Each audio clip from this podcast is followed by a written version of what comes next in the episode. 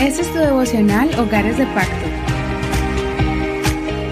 Bendiciones a todos ustedes en el nombre de Jesús. Vamos a continuar con nuestro devocional en esta nueva etapa, empezando el año donde estamos estudiando varias técnicas para estudiar la palabra del Señor. Vamos a estar 40 días estudiando estas técnicas, vamos a estar durante 5 semanas y esta es nuestra segunda semana. Estamos mirando nuestra segunda técnica titulada Visualízalo.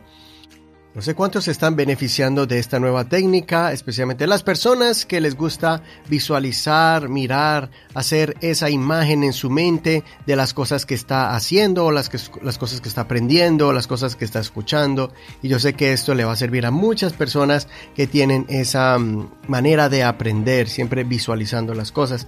Por esto eso se llama visualízalo. Y hoy es el día número 11, es la segunda semana de esta campaña y es el día número 11. Así que vamos a continuar con el ejercicio del día de hoy y este ejercicio va a estar basado en el libro de Marcos, como lo hemos estado estudiando estos últimos días, y vamos a mirar el capítulo 5 donde Jesús resucita a una niña muerta y sana a una mujer enferma.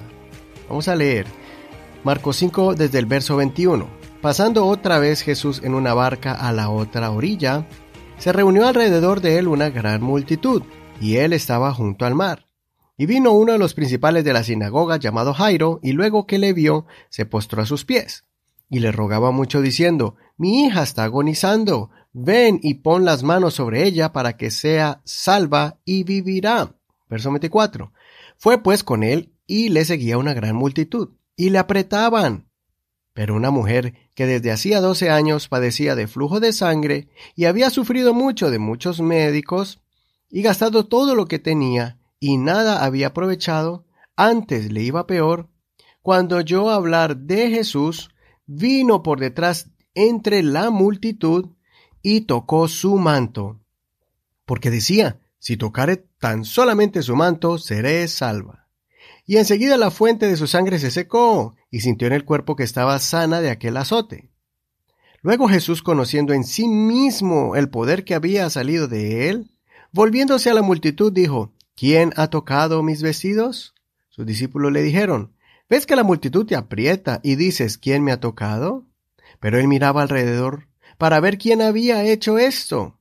Entonces la mujer, temiendo y temblando, sabiendo lo que en ella había sido hecho, vino y se postró delante de él, y le dijo toda la verdad. Y él le dijo, Hija, tu fe te ha hecho salva, ve en paz y queda sana de tu azote. Verso 35. Mientras él aún hablaba, vinieron de casa del principal de la sinagoga diciendo, Tu hija ha muerto, ¿para qué molestas más al maestro? Pero Jesús, luego que oyó lo que se decía, dijo al principal de la sinagoga, No temas, cree solamente y no permitió que le siguiese nadie sino Pedro, Jacobo y Juan hermano de Jacobo. Y vino a casa del principal de la sinagoga y vio el alboroto y a los que lloraban y lamentaban mucho. Entrando les dijo, ¿Por qué alborotáis y lloráis? La niña no está muerta, sino duerme. Y se burlaban de él. Mas él, echando fuera a todos, tomó al padre y a la madre de la niña y a los que estaban con él, y entró donde estaba la niña y tomando la mano de la niña le dijo, Talita Kumi, que traducido es, Niña, a ti te digo, levántate. Y luego la niña se levantó y andaba, pues tenía doce años, y se espantaron grandemente. Pero él les mandó mucho que nadie lo supiese, y dijo que se le diese de comer. Hasta aquí la lectura del día de hoy, hasta el verso 43. Ahora vamos a sacar nuestro cuaderno de estudio y nuestro lápiz o lapicero y vamos a escribir nuestros comentarios, las cosas que Dios pone en tu corazón acerca de esta enseñanza. Después de haber visualizado toda esta toda esta historia tan impresionante de los milagros de Dios, ahora vamos a ponernos, vamos a entrar en la historia y vamos a ponernos en el lugar de cada uno de los personajes. La pregunta de hoy es ¿con qué personaje te relacionas más? Por ejemplo, aquí miramos a Jairo, vimos a una mujer de flujo de sangre, vimos a una niña y vimos un, los discípulos. ¿Con cuál te relacionas más? Haz pausa este audio, escribe con quién te relacionas y continuaremos con el audio. Continuemos visualizando. Ahora ponte en el lugar de Jairo, este hombre que estaba clamando al Señor. Por ejemplo, puedes escribir cómo se habrá sentido él o qué experimentó cuando vio a Jesús entrar en su casa. Haz pausa a este audio para que escribas tus pensamientos. Vamos a mirar otro personaje, la mujer de flujo de sangre. Ponte en el lugar de ella y escribe algún pensamiento que hayas adquirido de esta lectura poniéndote en el lugar de ella. Haz pausa y después continuaremos. Qué impresionante esta historia. No solamente la mujer fue beneficiada, pero también había una niña allí. Cuando el Señor iba de camino, sanó a la mujer, pero realmente él iba hacia otra casa. Hizo este milagro y siguió con el milagro con el que inició la caminata. Vamos a mirar la hija de Jairo.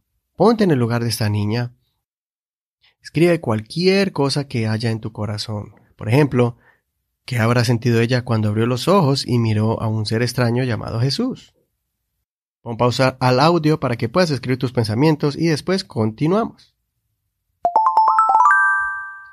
Y por último, otro pensamiento. Vamos a escribir cómo se sintieron los discípulos. Uno de ellos, Pedro, Juan, Jacobo, que estuvieron con el Señor allí.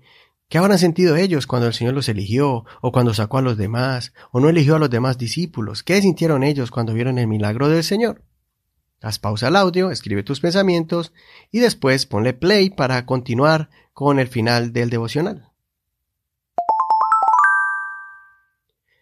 El último ejercicio es aplícalo. Vamos a escribir cómo se aplica este pasaje a tu vida y qué harás al respecto. Pon pausa, escribe y después vamos a cerrar con la última parte. Y bueno, la última parte es muy importante donde vamos a concluir con oración.